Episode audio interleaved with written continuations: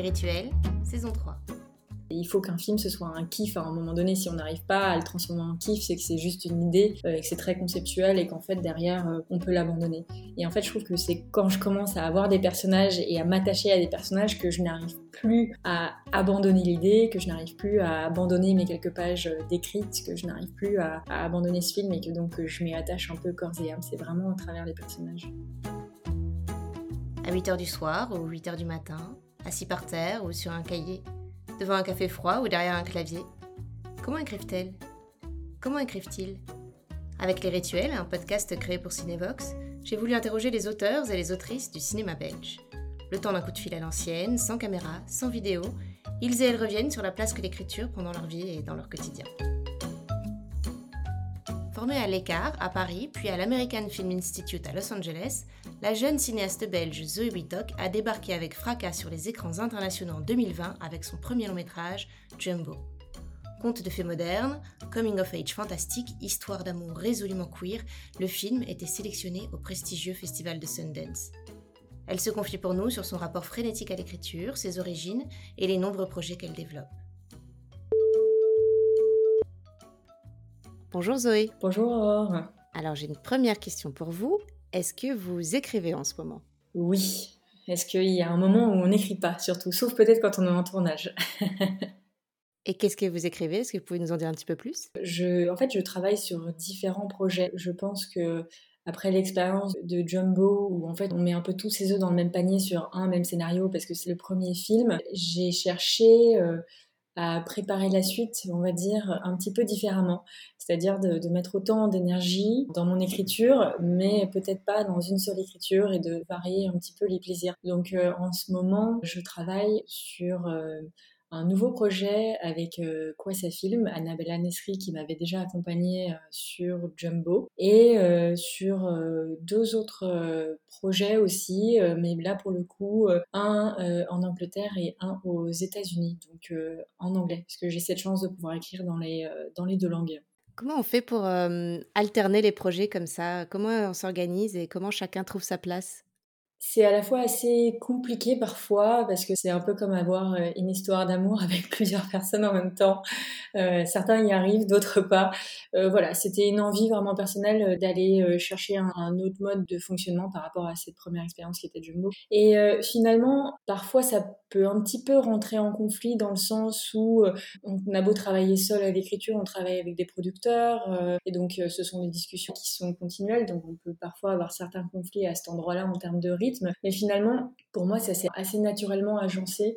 C'est-à-dire que, évidemment, j'ai pas lancé les trois projets d'un coup. C'est d'abord une première idée qui s'est lancée, puis une deuxième, puis une troisième. Chaque écriture n'est pas au même stade de développement, ce qui me permet d'agencer un peu plus intelligemment ces écritures. C'est-à-dire que quand je vais être euh, au stade de défrichement d'idées, euh, je vais être peut-être au traitement euh, d'un autre scénario et au séquencier euh, du dernier.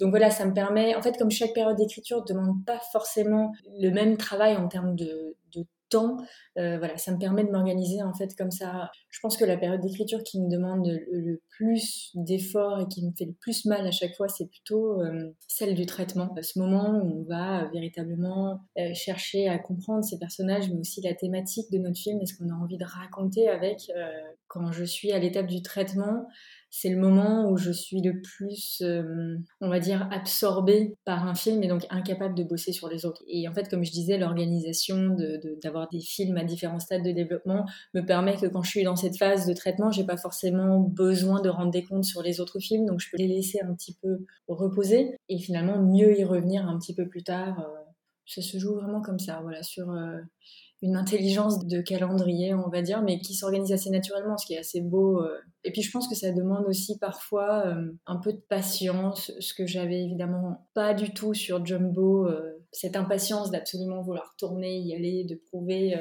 à tout le monde qu'on peut faire un film. Mais euh, la réalité euh, du temps d'un film, la réalité du marché nous apprend cette vertu qui est la patience.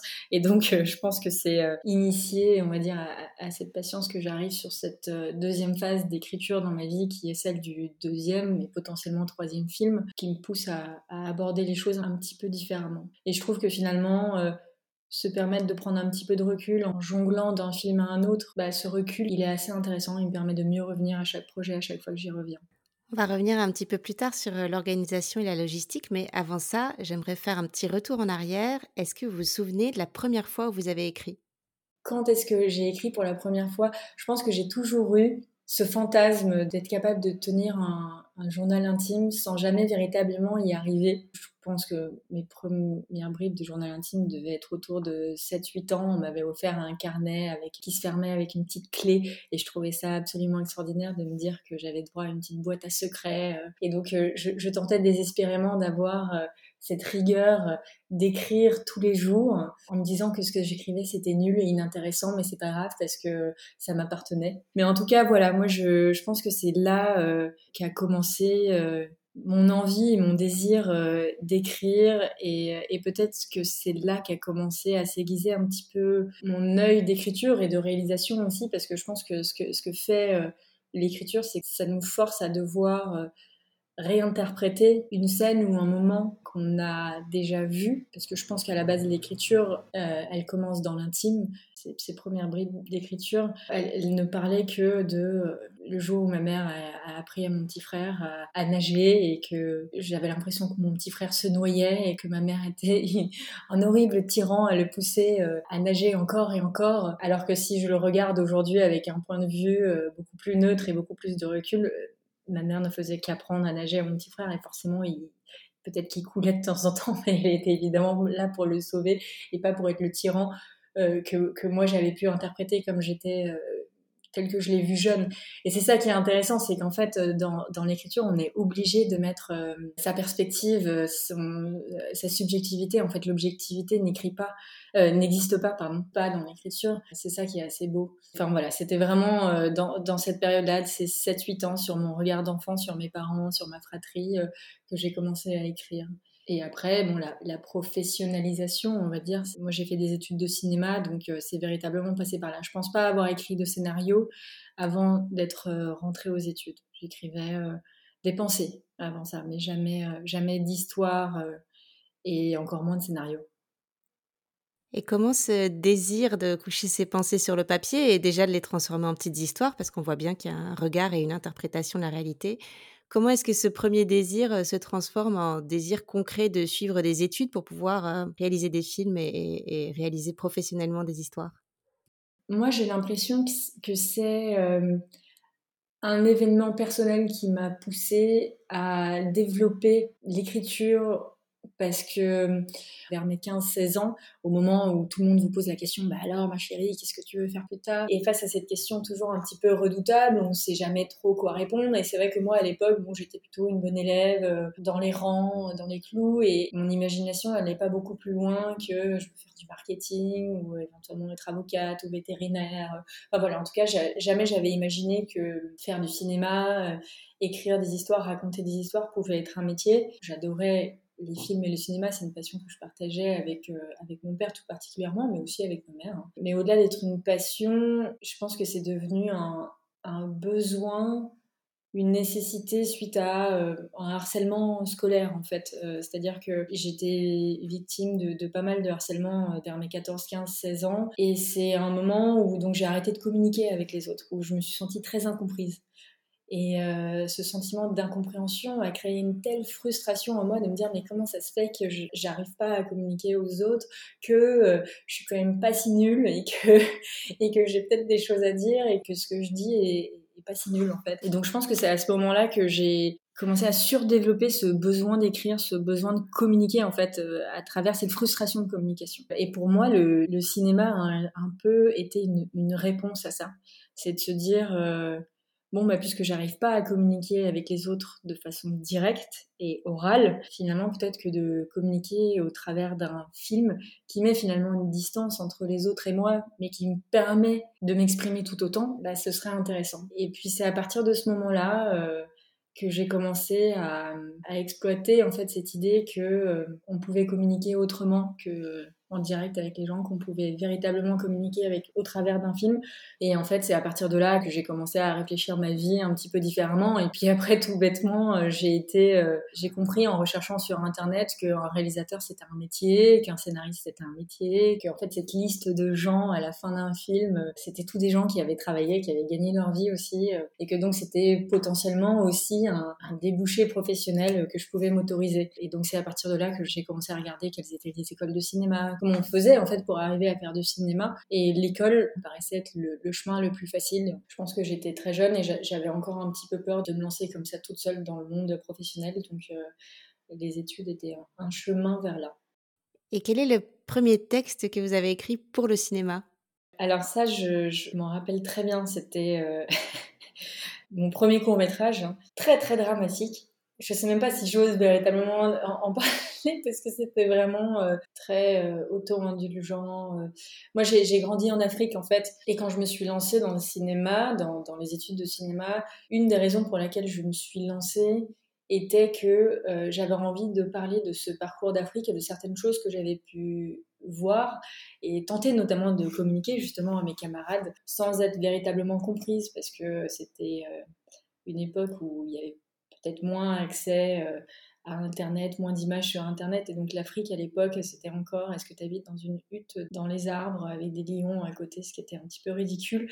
Mais du coup, donc mon premier court métrage portait forcément euh, sur l'Afrique, mais comme je n'avais pas le courage de véritablement parler de mes expériences et de me mettre à nu à ce point-là, j'ai parlé d'une expérience peut-être un peu plus, euh, beaucoup plus extérieure à moi, qui était euh, la rencontre entre une jeune femme blanche avec un petit garçon noir dans un centre de dépistage contre le sida. C'est vrai que moi, j'avais, euh, j'avais été dans ces centres, euh, les visiter euh, plus jeune pour donner un coup de main. Et donc, j'étais partie de cette expérience-là pour développer un, court-métrage sur le sujet. Bon, le court-métrage aujourd'hui est sur des cassettes mini-DV cachées dans une étagère. je pense que je n'ose même pas regarder les images. En tout cas, ça a été ma première histoire. Je voudrais revenir aujourd'hui à votre pratique de l'écriture. Est-ce que vous écrivez souvent et est-ce que vous avez des moments de prédilection pour écrire? Alors j'ai l'impression que j'écris un peu tout le temps dans le sens où euh, dès que j'ai une idée, je la note. Une idée ou, dès que je vois quelque chose d'intéressant ou quand j'entends euh, des phrases intéressantes, je les note. Alors je reviens rarement dessus, c'est-à-dire je relis rarement ce que j'écris, mais je suis un conseil de Coppola. Je l'avais entendu dans une masterclass et c'est ce qui m'avait inspiré à le faire et aujourd'hui c'est devenu un réflexe. D'écrire ce qu'on voyait, d'écrire ses idées et surtout en même temps qu'on écrit ses idées et ce qu'on voit, euh, c'est de noter le lieu et la date à laquelle on les a écrits. Parce que ça permet, si euh, un jour la lubie nous viendrait de revenir sur ces notes, ce qui m'arrive de temps en temps, le fait de les situer euh, sur un, lieu précis et, une date me permet de me remettre beaucoup plus facilement dans le contexte émotionnel dans lequel j'étais au moment où j'ai écrit euh, cette note, cette idée, cette phrase. Ça m'aide à potentiellement la réutiliser dans, dans un film ou, ou à la développer éventuellement plus tard. Donc je pense que j'écris un petit peu quotidiennement à, ce niveau-là. Et après, en termes d'écriture, on va dire de traitement de scénario, bah, en fait, je, suis tout le temps en écriture quand je suis pas en tournage ou en, ou en montage. Je pense que tout artiste, tout auteur euh, a peur du vide. Pour moi, euh, voilà, si je suis pas en train de réaliser, j'ai besoin d'écrire. Sinon, j'ai l'impression de me faire dépasser, de Enfin, je suis en angoisse totale. Il faut que j'écrive un peu tous les jours. Les, jours où j'écris pas, évidemment, c'est le week-end. Avant, j'avais tendance à, déborder aussi sur les week-ends, mais aujourd'hui, avec une vie de famille, j'ai essayé de sanctuariser euh, au moins le week-end, à me refuser d'écrire euh, dans ces moments-là. Et j'écris en général le matin. Euh, c'est les moments où je suis le plus efficace. Je me lève assez tôt le matin, je vais au café, je lis le journal, je regarde un peu les nouvelles. Et ensuite, une fois que je sens que j'ai fait autre chose que de faire du cinéma pendant une heure, une heure et demie, là je me dis allez, je me lance euh, dans mon écriture. Et en général, je suis partie jusqu'à à peu près euh, une heure de l'après-midi. Et de temps en temps, je sais que j'ai souvent un, regain d'inspiration vers 17-18 heures au moment où je sens que ma journée va se terminer. Et donc, il y a ce sentiment d'angoisse qui remonte. Et donc, je replonge dans mon document pour euh, apaiser cette angoisse. voilà un peu mon rituel. Vous écrivez où? Est-ce que vous écrivez chez vous? Est-ce que vous préférez écrire dans les bruits du monde? Comment est-ce que vous vous installez pour écrire? Moi, j'écris beaucoup dans les cafés. Euh, j'aime bien être entourée de gens. Euh, alors c'est vrai que quand j'écris, je n'entends absolument rien autour de moi. C'est comme si j'étais dans un tunnel. Donc euh, aller savoir pourquoi j'ai besoin d'aller dans un café, je ne sais pas. Parce que contrairement à ce que beaucoup de gens disent, qui s'inspirent, euh, des gens qui sont assis autour d'eux ou du monde qui passe dans la rue devant eux, moi c'est pas tellement ça en fait. C'est, je pense que c'est rassurant de sentir euh, que malgré le fait que j'écris et que donc je suis assez isolée, je reste entourée de gens. Puis le fait d'aller au café le matin aussi, ça me permet de marcher, de sortir un petit peu de chez moi et, d'officiellement, on va dire, démarrer ma journée, ce qui facilite euh, pour moi le fait de se mettre derrière l'ordinateur et de commencer à, toucher au clavier. Après, euh, je peux pas passer ma journée entière dans des cafés, donc évidemment, euh, je travaille aussi de temps en temps de la maison. Hein. Ce qui est difficile à la maison, c'est qu'il faut avoir du calme, donc il faut être seul, je trouve, pour pouvoir écrire à la maison, et il faut avoir un bureau en fait qui soit le même tous les jours, prédisposé au travail d'écriture. Enfin, on n'a pas toujours le luxe d'avoir une pièce, un bureau euh, séparé euh, chez soi dans les petits appartements euh, parisiens, bruxellois même. Et donc c'est parfois plus dur de trouver l'espace créatif nécessaire à la maison je trouve. On est plus distrait par euh, bah, la famille qui va et vient, mais aussi euh, la poussière et le ménage qui va frustrer. On se dit, tiens, il faudrait peut-être que je fasse le ménage parce que c'est quand même beaucoup plus facile de faire euh, le ménage que d'écrire. même si c'est pas quelque chose que, que j'adore faire, le ménage, c'est toujours plus simple de se dire, ah tiens, j'ai oublié qu'il y avait du linge si j'allais faire tourner une machine, plutôt que de, et si j'allais véritablement me poser la question de la thématique de mon film, est-ce que je raconte quelque chose avec ce film, est-ce que c'est super superficielle. Voilà, on va dire que ces questions-là sont un peu plus difficiles à, répondre euh, que la machine à laver ou la vaisselle. Euh, le cinéma est évidemment un travail d'équipe, mais pour vous, l'écriture, est-ce que c'est plutôt un sport individuel ou un sport collectif? Ah, C'est une bonne question parce que je suis justement en train de, tâter un peu le terrain sur euh, mes prochains projets parce que Jumbo, c'est un film que j'ai écrit toute seule et je trouve que la souffrance d'une écriture euh, seule est, très lourde, très dure à supporter parfois. Et je me suis souvent senti le besoin ou l'envie, en tout cas, de partager euh, cette écriture de Jumbo. La raison pour laquelle je ne l'ai pas partagée, je pense que c'est euh, au début, c'était peut-être qu'on n'avait pas forcément les moyens hein, d'engager un autre scénariste. Euh, je, chaque fois, je me disais, bon, allez, je fais encore une version toute seule. Et puis, en fait, à, force, au bout d'un moment, euh, il paraissait difficile de commencer à faire rentrer un autre euh, scénariste dans l'équation, tellement le projet m'était intime et tellement j'avais déjà touché à toutes les virgules du scénario. C'est vrai qu'à ce moment-là, même si parfois on a besoin d'être un petit peu secoué, c'est difficile de donner le texte à quelqu'un et de se dire qu'il va euh, aller euh, hacher ses virgules, ses points, euh, il va aller transformer le verbe qu'on a mis 15 minutes à trouver pour qu'il soit parfaitement juste dans cette séquence qui correspond parfaitement à ce personnage.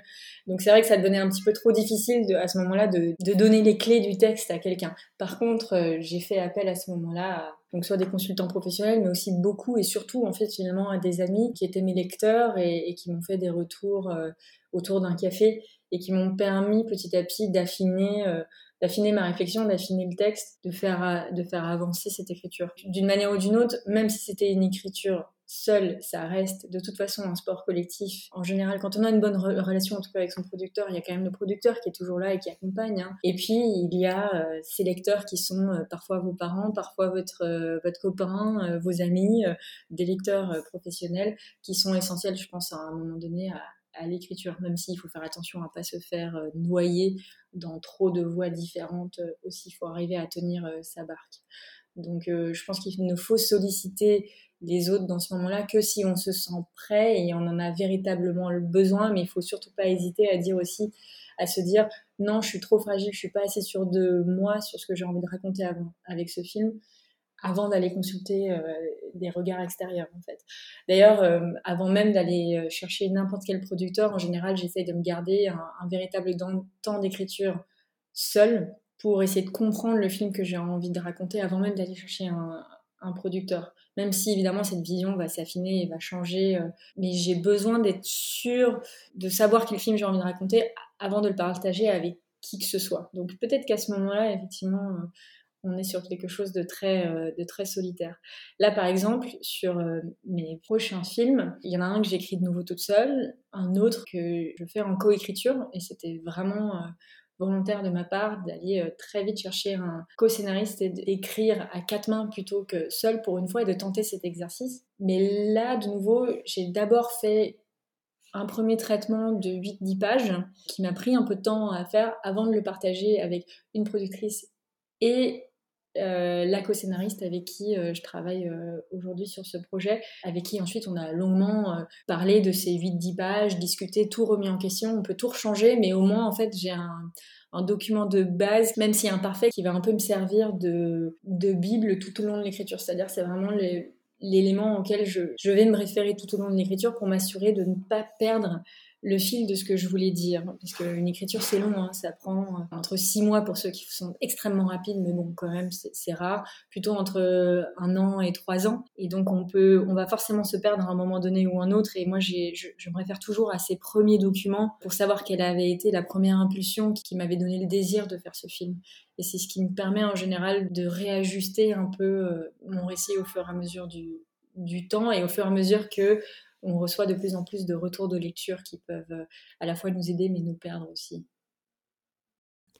Est-ce qu'on pourrait revenir sur cette impulsion justement? Comment vient l'étincelle qui fait naître un, projet qui transforme euh, une histoire en scénario? Est-ce que c'est des personnages, euh, des situations ou peut-être des questionnements ou tout ça un petit peu en même temps?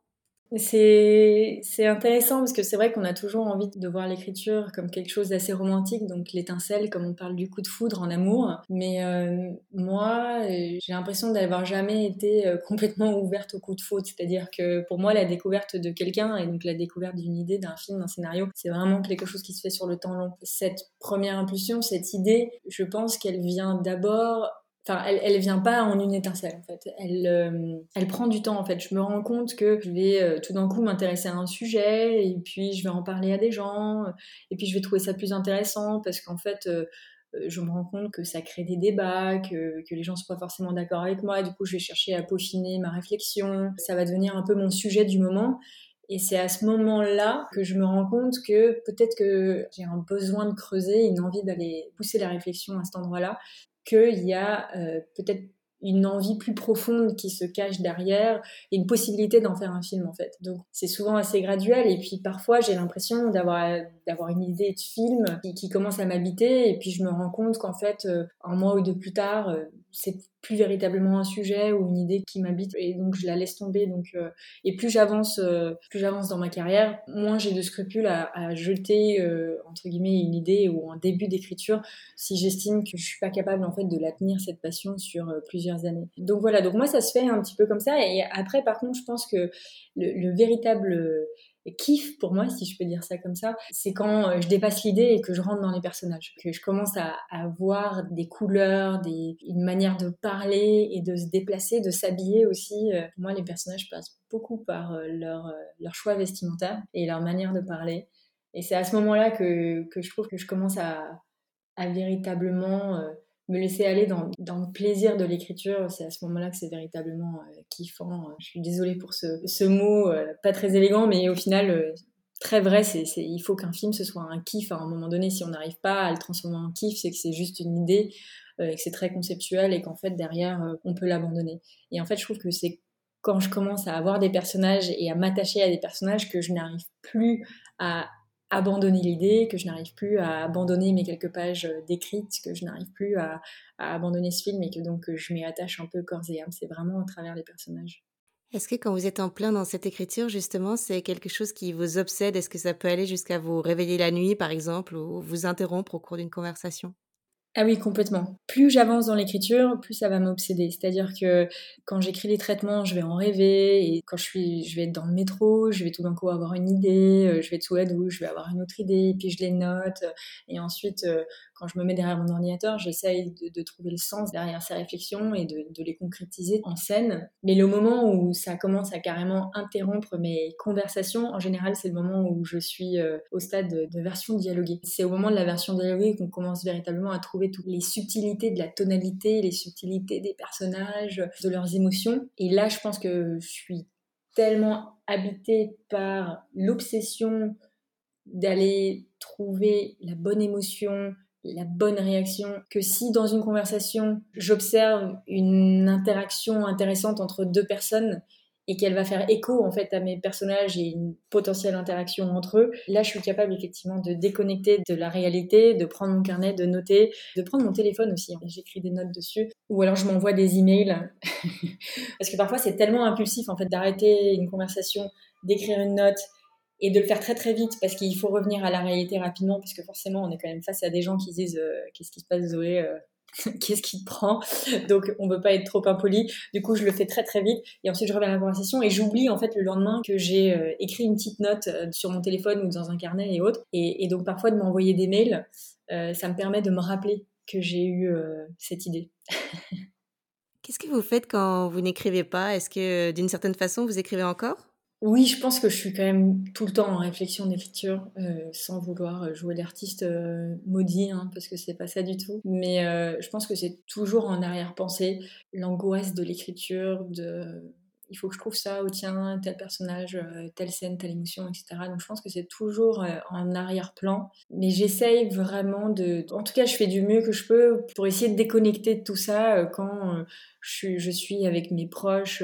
c'est pas facile. Je pense que les moments où j'arrive véritablement à déconnecter, en fait, c'est ça, ce sont des moments où je vais faire quelque chose de physique, je sais pas, bah, dans un parc d'attractions, euh, à la piscine, euh, à un sport. Là, en fait, c'est des moments où j'arrive véritablement à déconnecter. C'est vrai que quand on est euh, à une table en train de dîner, c'est des moments où je vais pouvoir être interrompre euh, ou par le film que je suis en train d'écrire ou que je suis en train de penser en termes de réalisation, hein, parce que c'est pas toujours l'écriture, ça peut être euh, à des moments plus concrets qui s'approchent de la réalisation. Je peux me retrouver déconnectée en fait parfois de la réalité, alors que quand je suis dans quelque chose de physique, je reste connectée et ancrée.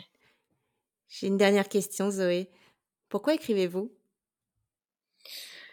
Bonne question un, besoin. Je pense, euh, c'est ce que je disais, c'est au début, ça, a vraiment commencé par une frustration d'être incapable de communiquer avec les gens. Je pense qu'aujourd'hui, euh, ça l'est toujours encore. C'est-à-dire que je sais pas si c'est le fait d'être artiste ou pas, mais c'est ce sentiment d'être de jamais savoir assez bien s'exprimer pour être véritablement compris par les autres. Et j'ai l'impression que l'écriture et le temps long de l'écriture permet d'apporter ces nuances à son discours qui seraient pas forcément euh, compris de l'extérieur au travers d'une conversation, mais qui permet d'être comprise au travers d'un film, euh, au travers de personnages qui ne sont pas moi aussi. Euh. Donc ouais, c'est un véritable besoin. Et puis je pense qu'aujourd'hui, euh, ça fait tellement... j'ai l'impression de parler comme une, comme une, vieille, mais ça fait quand même un moment que j'écris. Mais du peu de, de mes 10-15 ans d'écriture, en tout cas j'ai l'impression qu'aujourd'hui, c'est devenu une drogue. C'est-à-dire que je pourrais pas m'en passer si, si, je décidais euh, de changer de métier, si j'y arrivais. Si, bon, voilà, je sais pas pourquoi. Peut-être qu'un jour, je voudrais changer de métier, je sais pas. Je pense que je m'arrêterai jamais véritablement d'écrire. Ce serait impossible, je pense. Merci beaucoup, Zoé. Ben, merci, merci à vous. Merci mille fois à Zoé Witok de nous avoir confié ces rituels. Et merci à vous de les avoir écoutés. Si vous les avez aimés, n'hésitez pas à vous abonner au podcast, le liker, le commenter, le partager et lui mettre plein de belles étoiles. À bientôt pour un prochain épisode.